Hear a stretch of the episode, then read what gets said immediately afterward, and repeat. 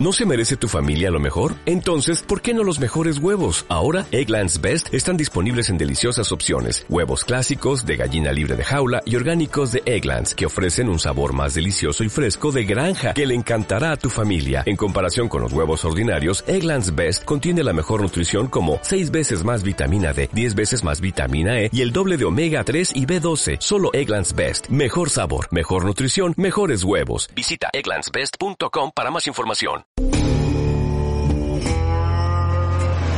En Radio Castilla-La Mancha. Hay que callar un momento que he oído que alguien gritaba. ¿Qué pasa? Parece la voz de Pancho. ¿Qué? ¡Que ha muerto! ¡Que ha muerto! ¡Bobo Harry! Estamos de cine. Edición series. ¡Nangok, me batas!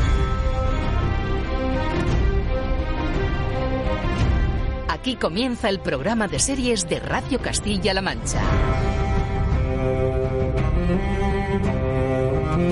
¿Cómo te llamas? Heisenberg. Heisenberg.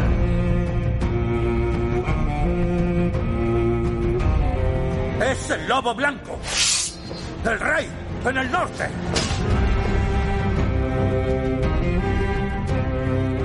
Venga, chavales, haced un círculo. Dad las manos a por ellos. A la de tres. Una, dos, tres. Dracaris.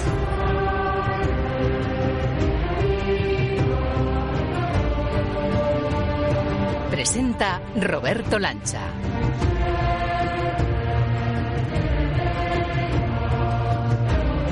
Muy buenas a todos, ¿qué tal amigos, damas y caballeros, seriéfilos de Radio Castilla-La Mancha? Bienvenidos al 1x06 de Estamos de Cine Edición Series, que viene a demostrar que las plataformas también saben que estamos en fechas propicias para poner toda la carne en el asador. Oxigenarse en la playa, en la montaña, en el campo, ir a procesiones e incluso al cine está muy bien. Pero eso de entregarse a los encantos del sofá y ver algo bueno en casa también tiene su punto. Y lo que te recomendamos esta semana, por supuesto asesorados por nuestra experta Raquel Hernández de Hobby Consolas, viene de Apple TV Plus y de Filming. Apúntate esta vez, Roar y The Newsreader. Faltan un montón de fotos. Me las he comido. ¿Qué? ¿Quién me haya hecho esto? Soy un fantasma. Es la pareja estrella de las noticias. Tu trabajo es mantener a raya. Todo está a veces. Nicole Kidman y Ann Torf son las dos mujeres que llevan el peso de las dos grandes series que recomendamos esta semana en un capítulo que también va a mirar al futuro. Uno de los grandes expertos en España del universo Juego de Tronos, Javier Marcos, nos trae lo último sobre el spin-off, La Casa del Dragón, que nos llega en agosto, y también va a justificar alto y claro por qué Juego de Tronos merece ser coronada como la gran serie de la historia. Un argumento que le vendrá de perlas a Ángel Luque, que hoy pondrá en la batuta de Ramin Javadi el broche musical de este episodio, con una pregunta más que justificada. ¿Es la banda sonora de Game of Thrones la composición más completa y colosal que se ha hecho para una serie? El análisis, la crítica, los argumentos y música muy grande en el 1x06 de Estamos de Cine Edición Series. Bienvenidos.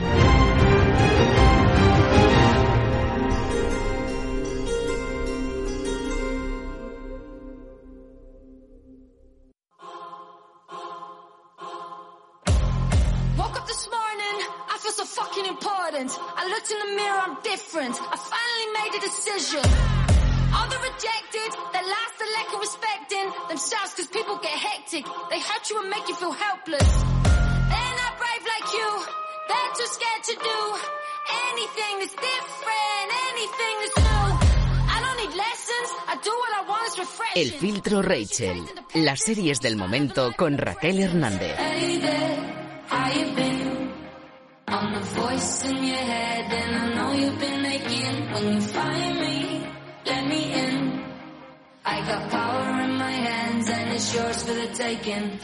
Pues otra semana más que viene cañera y sugerente la propuesta en plataformas. ¿Quién dijo que en plena Semana Santa las plataformas, si estamos en una época en la que apetece ir al cine, luego ver en casa una serie poderosa y más por lo que llega? Raquel Hernández, Hobby Consolas, muy buenas. Hola, muy buenas. Oye, está la cosa poderosísima. Ya decíamos que esto va a ser un goteo constante, pero es que cada propuesta que me traes cada semana es rompedora Y sigue llevando un poco el peso Apple TV, que sigue, sigue apostando por unas series que a mí me están dejando loquísimo las propuestas. Es casi lo más original que se está viendo en los últimos meses. Sí, efectivamente, como bien te comenté, tuvieron mucho cuello de botella con el tema de la pandemia, se les quedaron estancados muchos proyectos y ahora estamos teniendo, pues eso, una, un goteo constante, pero que esto es, vamos, lluvia divina para los seriéfilos. Bueno, empezamos precisamente con Apple TV, con este fondo musical que nos lleva a la serie Roar, Roar, que será como rugido.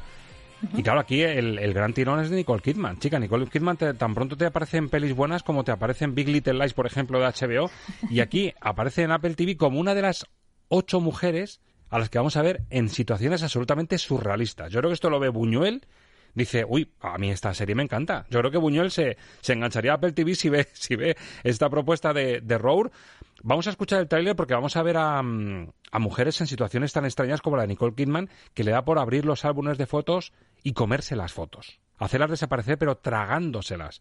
A ver si Raquel ahora nos cuenta por qué hace eso Nicole Kidman en Roar. Faltan un montón de fotos. Me las he comido. ¿Qué?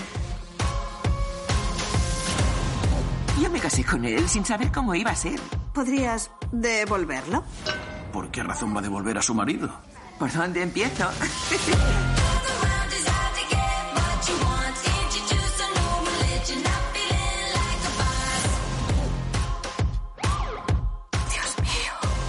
¿quién me haya hecho esto? Soy un fantasma. Qué lástima que encima seas tan mono. Una mujer que prepara su propio asesinato. Otra mujer, Nicole Kidman, que hemos escuchado que se come las fotos. Otra mujer que quiere devolver a su marido porque no le ha, no ha salido bueno.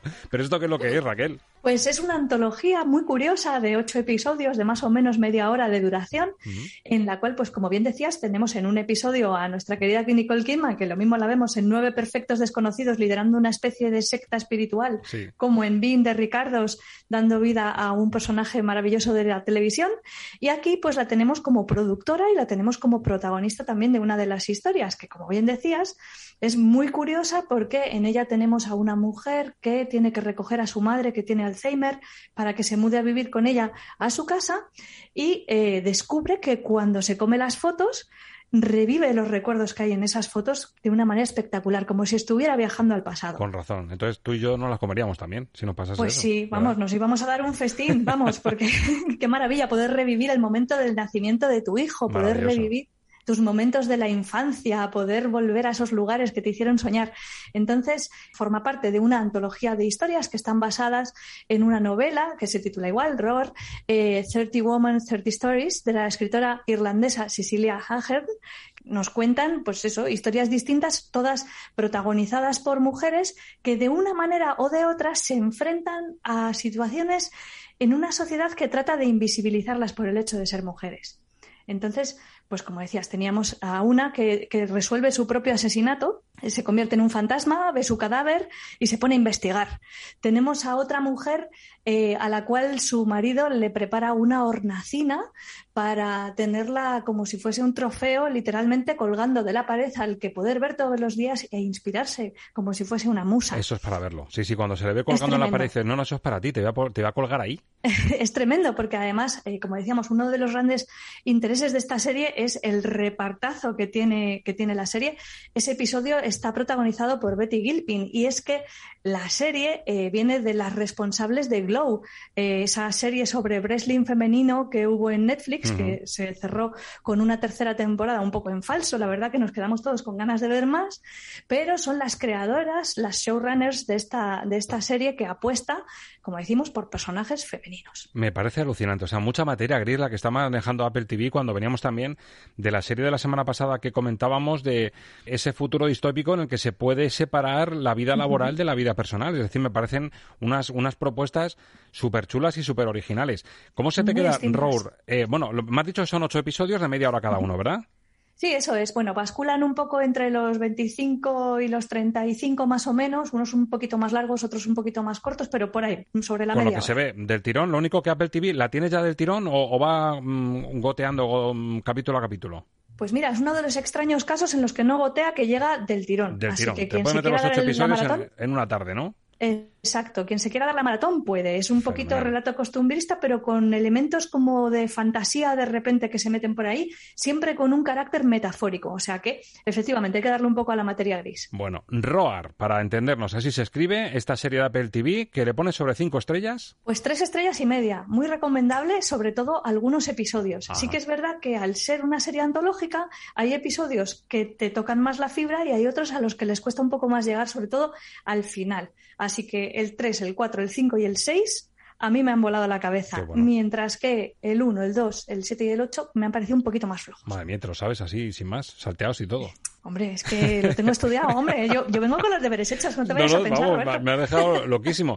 Oye, es un efecto muy Black Mirror también, ¿verdad? Porque Black Mirror, con todo lo buenísima serie que es, es verdad que hay capítulos que te dejan un poquito más destemplado, ¿verdad? Sí, bueno, a mí me pasó sobre todo con la última temporada que me pareció más flojita, sobre mm. todo ese, ese mm, episodio con Miley Cyrus, ese me, me chirrió un poco porque me faltaba la garra y la fuerza de, de, esa, de esa distopía, ¿no? Que la cosa es que te deje con el cuerpo cortado y esa se me quedaba un poco un poco flojito. Es verdad, se parece un poquito al efecto que consigue Roar.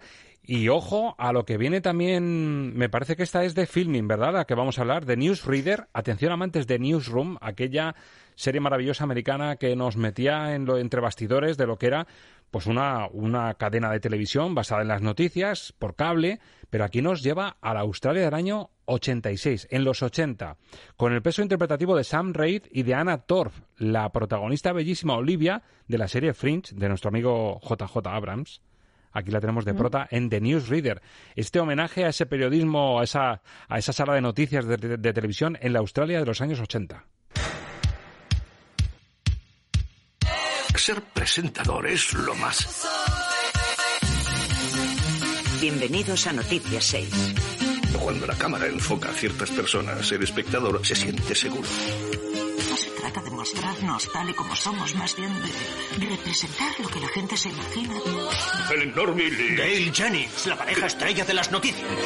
Tu trabajo es mantener a raya. Todo estalla a veces. Fíjate, me parece una, una propuesta, claro, para un periodista, pues esto te parece un, caramelo, pero me, me, pasa un poquito como con la peli Vin de Ricardos, cuando toca ese personaje de la televisión, igual que pasó con Tammy Fates, los ojos de Tammy Fates, que a lo mejor a nosotros dice, bueno, ya, a mí esto de, la, de las noticias en la televisión australiana en los años 80, pero algo tiene que tener para que te haya gustado tanto, Raquel, así que cuéntame, vamos a, a desencriptar por qué te ha gustado tanto The Newsreader. Bueno, pues es que tiene un montón de bazas ganadoras. La primera, el reparto, protagonizada, como bien has dicho, por Ana Torba, quien hemos visto en Fringe, pero también en una serie maravillosa como es Mindhunter. Y también por Sam Reed, con quien tiene una química increíble desde el primer episodio. Así que por el reparto ya nos tiene ganados. Por otra parte, es una serie australiana, que no es lo que suele llegarnos a nosotros. Y la verdad es que eh, tiene la virtud de que nos mete en un canal de noticias australiano, con lo cual, por una parte, seguimos la actualidad del, año 86 con grandes eventos que vivimos en todo el mundo, como el estallido de la, Challenger, por ejemplo, pero también con el, toda la histeria generada alrededor del SIDA, por ejemplo, y con noticias locales, como un eh, caso muy mediático que hubo en Australia de una mujer que, perdió a un, a un, bebé. En un principio eh, se la acusó, se la encarceló, estuvo un montón de años en prisión, hasta que se descubrió que había raptado al bebé un dingo. Algo que solamente puede suceder en Australia, evidentemente.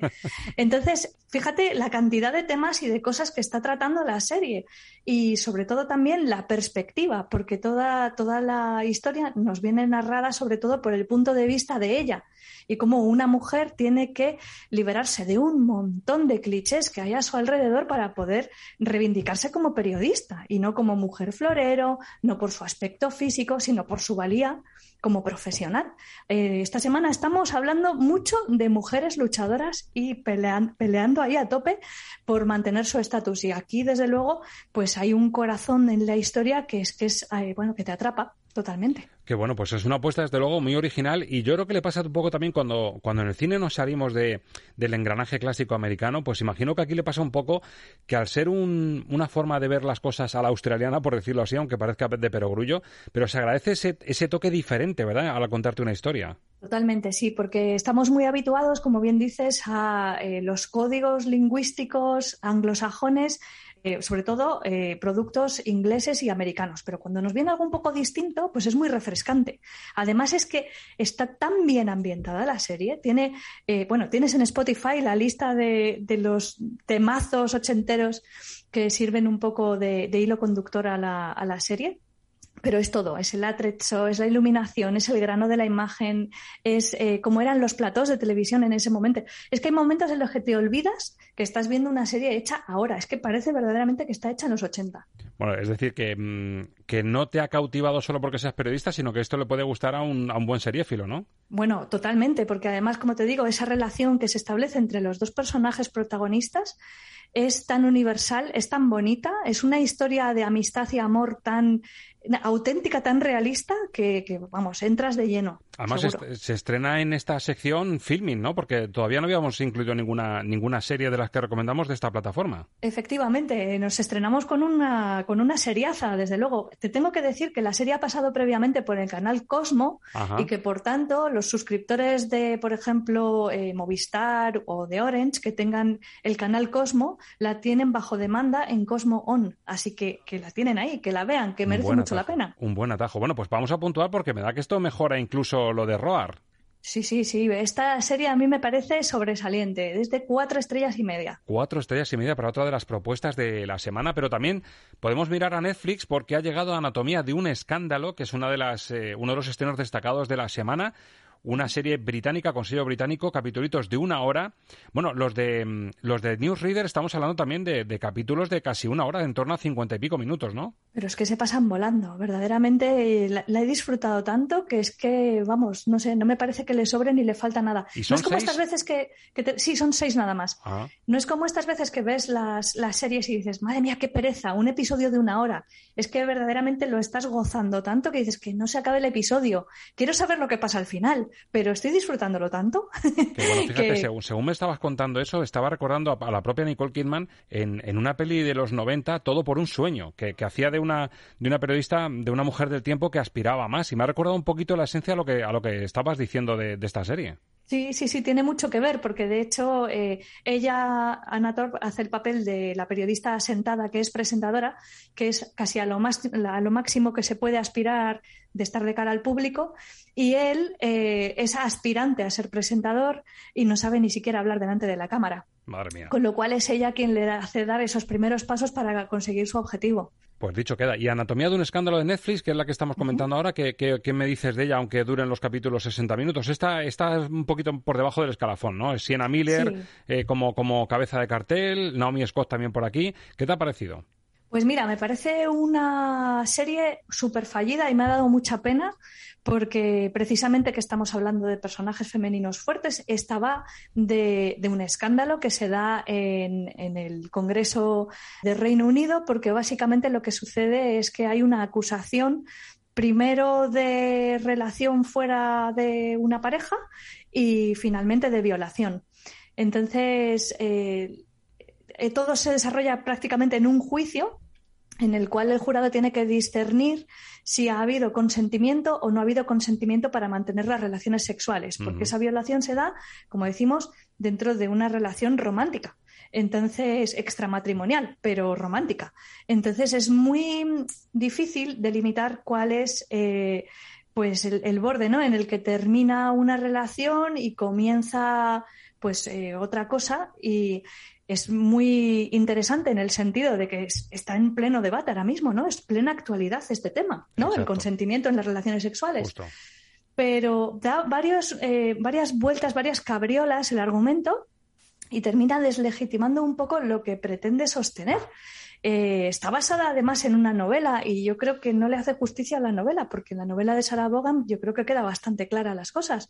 Pero aquí al final eh, no sé, quiere ser un relato que reivindique, eh, pues eh, efectivamente, ¿no? El punto de vista de, una mujer que, que, se ha sentido violentada y acaba yéndose por los cerros de Úbeda. Y tiene un repartazo, tiene a Sienna Miller, tiene a Michelle Dockery, tiene a Rupert Friend, tiene a, como decías, también a Naomi Scott. Es un buen reparto y cuenta con medios, pero se queda muy, muy por debajo porque no consigue eh, pues alimentar ese argumento. Escucha, llevado al cine, tenemos un ejemplo bastante reciente y bastante más poderoso, porque esto, claro, el, de ahí el título, Anatomía de un escándalo, desmenuzar lo que pasó, los puntos de vista. Esto es el último duelo de Ridley Scott. Totalmente. ¿Verdad? Lo que pasa es que a él le salió una gran película. a él le salió una película en tres episodios que es perfecta porque te muestra los puntos de vista de todos y, cada uno tiene el suyo, cada uno está en su realidad y en su película, pero lo que sucede es lo que sucede. Bueno, pues que el, es una violación. el último duelo, efectivamente, para, para andar en este tema y Anatomía de un escándalo, que es una oportunidad perdida. Netflix eh, pega patinazo esta vez. ¿Cómo se te queda sobre cinco Anatomía de un escándalo? Pues mira, le vamos a poner tres estrellas porque, bueno, porque verdaderamente el reparto defiende la peli, la, perdón, la serie lo mejor que puede y porque efectivamente, pues tiene ambición en el plano estilístico, vamos a decirlo así. Pero argumentalmente, sobre todo los dos episodios finales son, no sé, a mí me han dejado muy decepcionada. Bueno, pues la opinión de Raquel Hernández desde Hobby Consolas. Y atención, Raquel, vamos a abrir bien los oídos porque también miramos al futuro. En Estamos de Cine Edición Series. Y ya que viene hoy el análisis de Juego de Tronos banda sonora, como una de las series que también pujan por estar entre las más grandes, pues tenemos a un auténtico experto, a Javier Marcos, que nos ha dejado un mensaje. Es uno de los grandes expertos en Tolkien y también, por supuesto, en el universo de Juego de Tronos. Le podéis leer en el blog Los Siete Reinos y en su página de YouTube, además del podcast La canción continúa y nos ha dejado este mensaje sobre lo que vamos a ver dentro de unos meses, dentro de poquito en verano, La Casa del Dragón. Atención a lo que nos cuenta Javi Marcos a Estamos de Cine. House of the Dragon, o en español La Casa del Dragón, es el primer spin-off de Juego de Tronos en desarrollo. De hecho, está tan en un proceso tan avanzado que se va a estrenar la primera temporada este 21 de agosto, constante 10 capítulos y emitida por HBO. Es una historia que tiene lugar unos 200 años antes de Juego de Tronos, de la historia que todos conocemos, y en ella se nos narra la antesala y luego el conflicto que se denomina la danza de los dragones. La mayor guerra que ha vivido Poniente, el lugar donde sucede Juego de Tronos, porque es una guerra civil entre la casa Targaryen. Imaginemos Juego de Tronos por el cual los bandos de la guerra tienen a su disposición una decena de dragones. Todo ello aderezado como siempre con conflictos políticos, intrigas y traiciones. Creo que es una serie que tiene una pinta realmente espectacular. HBO ha reforzado mucho que se han preocupado por encima de todo de los guiones, de los personajes, de la trama, más allá de hacerla espectacular, con la confianza plena de George Martin, que es el autor de los libros y co-creador de la serie.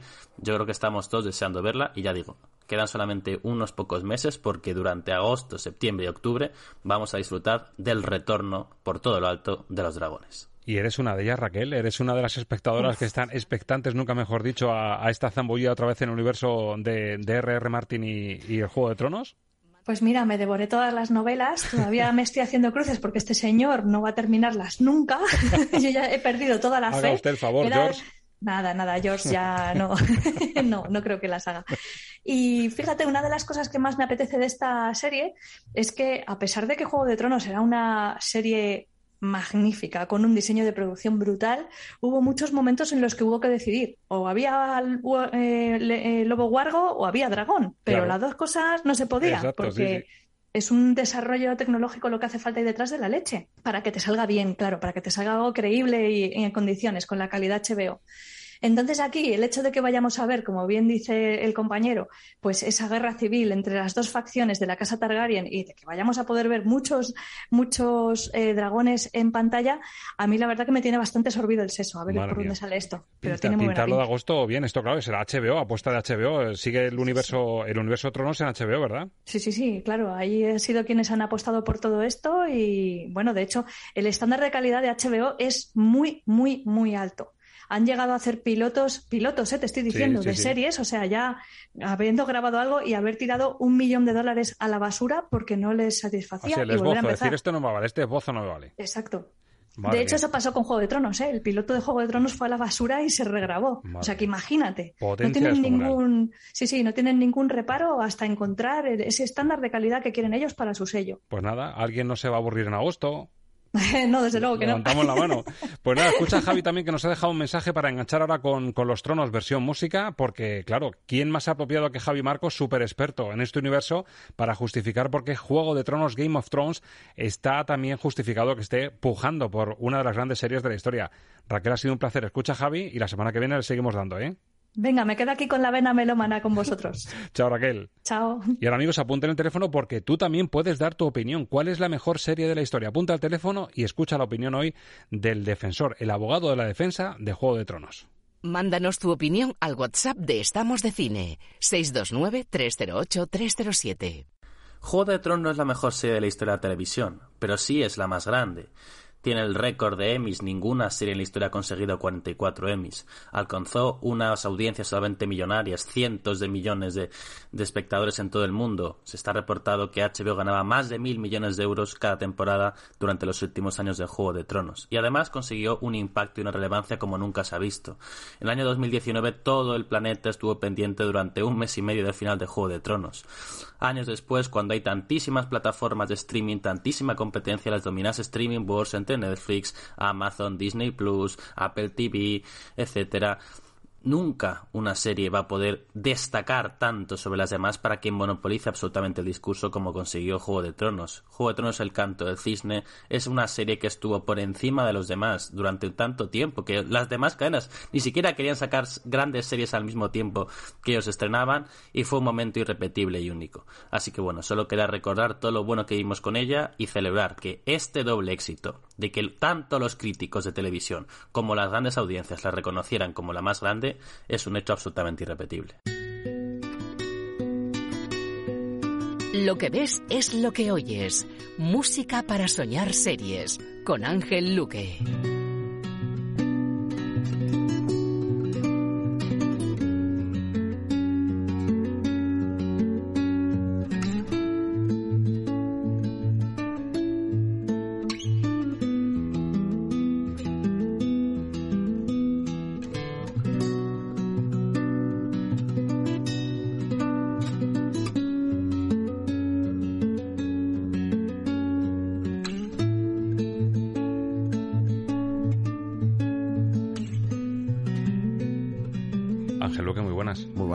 Si te hablo, te interrumpo o no pierdes la concentración. Puedes seguir tocando la guitarra así de bien.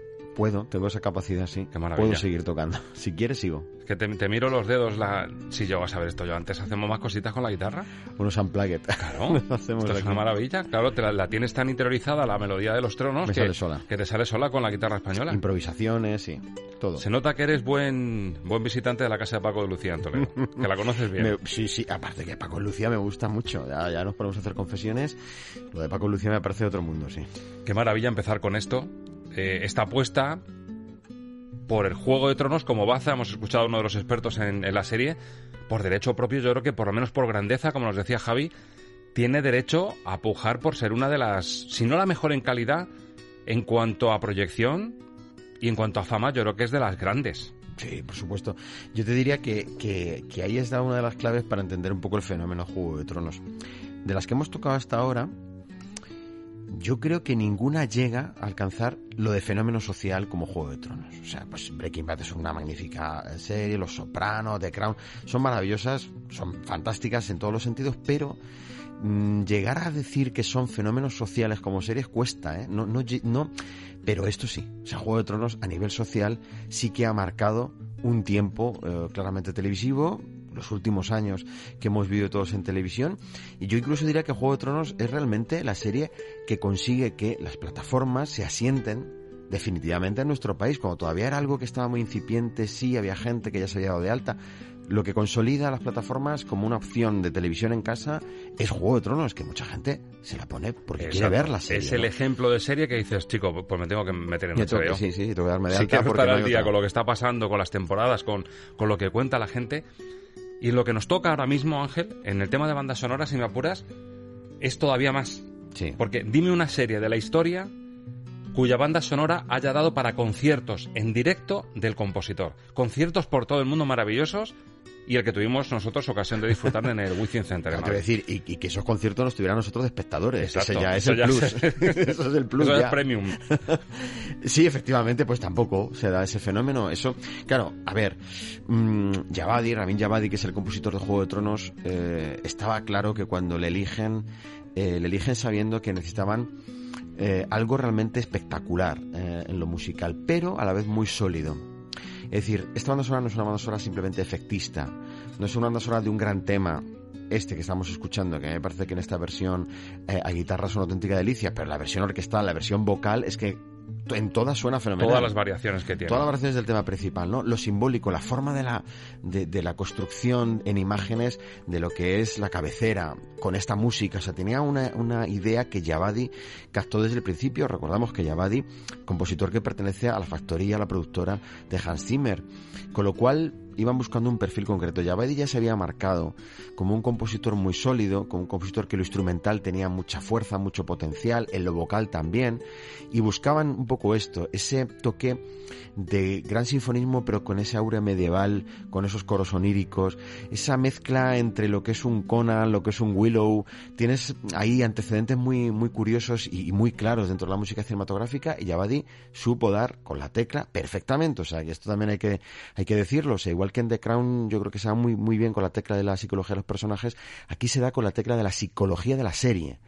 Que los personajes tienen mucha psicología y las familias, pero es que la serie en sí tiene un aura, un ambiente que había que crear y que Yabadi lo borda en todas las temporadas, porque vaya colección de bandas sonoras. Y un trasfondo que yo lo equiparo un poco también al universo Tolkien.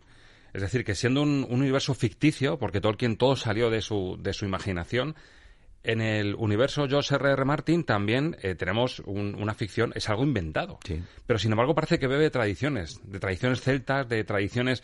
Parece que eso ha estado ahí. Entonces, Javadi le dio ese pozo de autenticidad, de, misticismo, a veces, a veces de, épica, y lo, lo consigue de una manera increíble. Y la evolución. Yo creo que la tarjeta de presentación, como en toda la gran serie, lo hemos visto en urgencias, en la propia Breaking Bad, en Los Soprano, en todas las grandes, en The Crown, con, con la cabecera de Hans Zimmer, en esta, claro, la, cabecera, la tarjeta de presentación era monumental.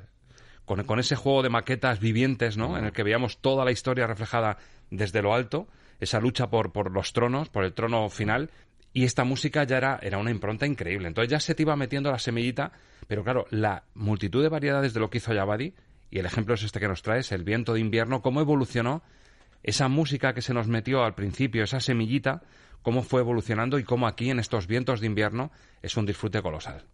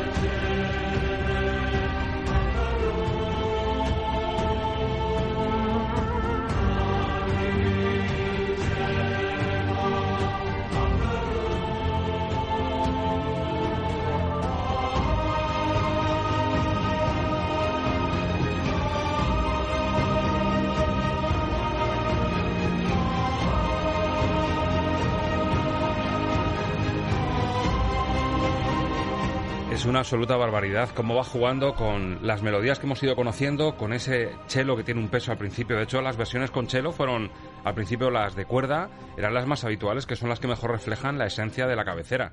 Pero cómo fue evolucionando y estos coros al final, según avanza la trama y según vamos llegando al desenlace de todo, cómo ganan peso, los coros, no sé si angelicales, no sé si haciendo un guiño también a quién puede reinar finalmente. Sí, le va dando una aura mística realmente, ¿no? Vamos llegando a momentos trascendentes y, donde el misterio y donde el, el dolor, la lucha, todo va como desnudándose y siendo más desencarnado completamente o más descarnado, quizá mejor será la expresión, es decir, se, se, va viendo, es más visible, ¿no? Toda la lucha y, la desaparición de personajes, como poco a poco el puzzle se va, en este caso, deconstruyendo y no sabemos cuál es la pieza que se va a quedar, ¿no? Yo, desde luego, toda mi admiración a Yabadi. Además que, recordando ese concierto que vimos en el Within Center en Madrid, con Yabadi en directo, eh, ofreciéndonos un recorrido de las temporadas que había hasta entonces, que si no recuerdo mal eran seis, cuando, cuando hizo aquel concierto, eh, te das cuenta, te, te dabas cuenta de una cosa muy importante y es cómo se había creado incluso un fenómeno fan en torno a la música que eso es algo increíble, como la propia música es un elemento más que gira en torno a todo este mundo. Se hace igual de grande o más que, el tirón de la serie. Y, la puesta en escena, o sea, yo recuerdo la puesta en escena como un grandioso espectáculo, muy de la escuela de Zimmer también eso, un grandioso espectáculo que lo gozamos y lo disfrutamos totalmente y donde te das cuenta que el nivel musical que ofrece Yabadi es yo diría de lo más diferencial de lo que se ha hecho en, los últimos años, tanto en cine como, como en series. O sea, en ese sentido es, es único. Y cómo va dotando de una personalidad a su música que va haciendo que tú la identifiques cada vez más. Ya no solo es la cabecera, ya hay temas que los identificas muy bien, ya hay melodías, ya hay sonidos, ya hay leitmotivs que van apareciendo. Porque claro, tú imagínate, esto es un tema que hemos escuchado de ocho temporadas, más el primero, que es de la tercera, el que hemos escuchado, este es de la sexta. O sea, es muy difícil elegir hacer un pequeño resumen de ocho temporadas de música, pero es que te coges los ocho discos y vaya colección de música. A mejor. Yo recuerdo el especial que hicimos en Estamos de Cine, cuando todavía no teníamos este spin-off, hicimos un especial yo creo bastante sólido, bastante poderoso de la octava temporada. Yo lo, disfruté muchísimo porque tiene un crisol de, variantes de todos los personajes. Y cómo te coge, porque aquí hemos escuchado cómo engancha otra vez con la melodía central, con los coros y cómo por debajo vas escuchando la melodía con la que hemos crecido en la serie. Exacto. Entonces te sube hacia arriba y claro, todo lo que es la trama, incluso con el patinazo final que no remató demasiado bien la serie, pero cómo te sube hacia arriba te hace grande. Todos los grandes momentos de la serie, gracias a la música, suben a lo mejor dos escalones más de lo y que cuando oyes esta música más te das cuenta de algo que es inevitable que, pienses, aunque sabes que es un formato serie televisión, ¿no? Pero ¿cómo sería esto en cine? ¿Cómo pues sería esto en pantalla grande? Yo eché de menos algunos capítulos, el capítulo ¿no? final o, los de las grandes batallas. La boda, ¿no? Exacto. o sea, ver eso con esta música en gran pantalla, con un gran sonido, pues se multiplicaría por dos o tres todavía más las sensaciones. Sales en una nube, dice yo vuelvo. Yo vuelvo, que es lo que le hace falta al cine en este momento. Pero bueno, esperemos, doctores tiene la iglesia y el cine esperemos que, esperemos que algún día lo veamos así. Bueno, y el remate final. Se nos ha vuelto Ángel Luque, claro, para, para buscar un punto de fuga, una variante a lo que hemos escuchado, salirse de los tópicos, aunque ninguno de estos temas sonó en el otro especial, es decir, has buscado mm. variantes que no han sonado en Estamos de Cine, pero claro, la capacidad que tiene Javadi y el propio Josh R. R. Martin, como hizo Tolkien en su día, porque eso no son, son un poco clónicos, claro, Josh R. R. Martin, lógicamente, a rebufo del grandísimo Tolkien irrepetible. Pero como en la novela te introduce canciones, eh, leyendas, mitos que rodean a esa historia y te la, te la hacen más creíble todavía. Entonces las canciones populares que suenan, me traes una al final que es el oso y la doncella, que la escuchamos cantar a un grupo de soldados atravesando un bosque en una de las temporadas y resulta que tiene una versión también que suena un poco folk, pero cañera. Cañera, total. Que es lo que quieres despedir, como lo diferente, ¿no? El punto quizá más diferente de lo que es la banda sonora íntegra. Vamos a ver, o sea, cualquiera que se ponga a indagar, que escucha las bandas sonoras, se dará cuenta que la parte vocal es coral, fundamentalmente. Pero cortarte un tema que rompa el esquema de lo que hace Javadi, porque este es un tema compuesto por él que rompa el esquema, prácticamente este es el único tema que se van a encontrar en la banda sonora, porque hay algunos vocales que se repiten, el de la familia Lannister y tal, pero este, como tema rockero, con la participación de un grupo de rock, es el único que va a aparecer en toda la colección de música de Juego de Tronos, con lo cual me parecía que es la aportación más diferente, que mucha gente no va a recordar seguramente, excepto los más, los más conocedores de la serie, y que me parece que es ese punto de fuga, efectivamente, como tú dices, de una banda sonora que tiene una estructura muy sólida y nos ofrece de repente algo que se sale completamente del tiempo, de la época y de la forma de la banda sonora. Que por cierto, en eso también se parece a Zimmer. Se nota que viene de su escuela porque Zimmer en sus conciertos llega momentos en los que él mismo agarra la guitarra. Sí, hace unos punteos y un. Y ya lo vimos también, que de repente te coge la guitarra eléctrica y dice, oye, que yo aquí no soy solo pianito, ni cello, ni violines, que yo también cojo la guitarra y hago cosas como esta. Nos metemos primero en el bosque y escuchamos ese tema del el oso y la doncella y luego escuchamos la versión gamberra. Vamos, Vamos allá. He lifted her high in the air, he sniffed and roared and smelled her there. She kicked and wailed, a maid so fair, but he licked the honey from her hair. From there to here, from here to there, all black and brown and covered with hair. He smelled that girl in the summer air, the bear, the bear, and the maiden fair.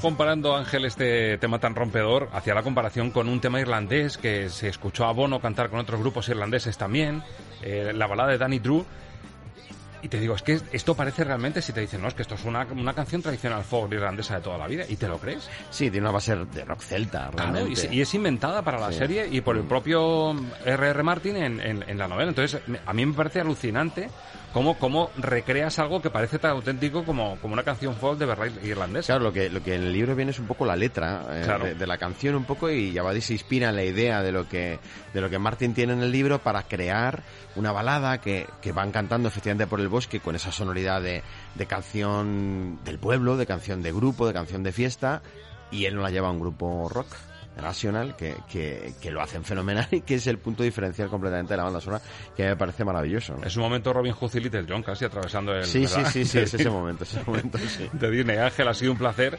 Este es un poco el homenaje, el broche musical a Juego de Tronos, que yo creo que en lo musical, fíjate, si hiciésemos, si hiciésemos el ranking, indiscutiblemente creo que en el número uno en cuanto a banda sonora, eh, los tronos se ponen ahí. No sé si con The Crown tienes alguna duda, pero yo creo que lo que aporta Juego de Tronos ocho temporadas a cuál mejor y lo que ha supuesto la trascendencia, si, si reducimos el foco y lo acotamos a banda sonora, ojo, ¿eh? Sí, sí, no, estaría difícil. Sobre todo, bueno, si lo ponemos en un tiempo, quizás sí. Si lo ponemos en toda la historia de música de series, a lo mejor es un poco más complicado, ¿no? a mí se me viene seguir en Morricone con la banda sonora de Marco Polo, o de la serie Marco Polo. O sea, a mí se me viene... Pero, pero si vemos en los últimos 10, 15 años, Indudablemente, la banda sonora de Juego de Tronos es la mejor que se ha hecho para series. Oye, que hemos cumplido. Dijimos que en Semana Santa aquí vamos a estar. Cumplimos. Y seguimos desglosando. Tú también sigues pensando ahí cuál va a ser. Esta te lo, voy a, te lo voy a pedir para el final de verano. Que sopese realmente si Juego de Tronos como banda sonora es, está en el top one de, vale. de las bandas sonoras de series. vale. Ángel, a pensar. Se me acumula el trabajo. Se te acumula, pero que sea buen trabajo. Venga. Gracias, hasta la semana que viene. Hasta la semana que viene. Amigos, señoras, señores, queridos oyentes, queridos seriéfilos, allá donde os pillemos, sea en la playa, en la montaña, que os hayáis quedado en casa viendo las tradiciones, que estamos en una tierra en la que desde luego no nos faltan tradiciones para disfrutarlo desde dentro, donde nos escuches, en el momento que sea, en la situación que sea, gracias por acompañarnos en una fecha tan especial como este. Esperamos, por supuesto, que este Estamos de Cine Edición Series Especial Semana Santa te haya gustado tanto como a nosotros. La semana que viene, ya sin vacaciones, más Estamos de Cine edición series. Feliz semana.